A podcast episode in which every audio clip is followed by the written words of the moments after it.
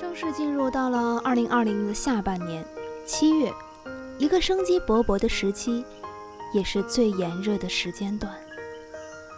似乎一切都很正常，但也有些许的特殊。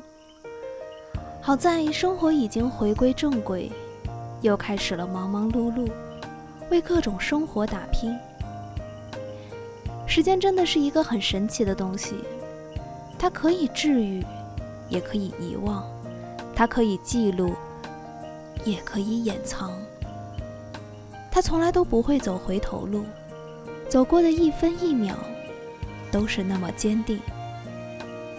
我们经常说“一寸光阴一寸金，寸金难买寸光阴”。不管发生什么，它都是向前，只不过有时候会有些吃力，可是从来都不会放弃。这或许也是激励人们的一个原因吧。一直都说人们是要永远的跟时间赛跑，明知跑不过，但还是要去比赛，因为这就是对生活的渴望。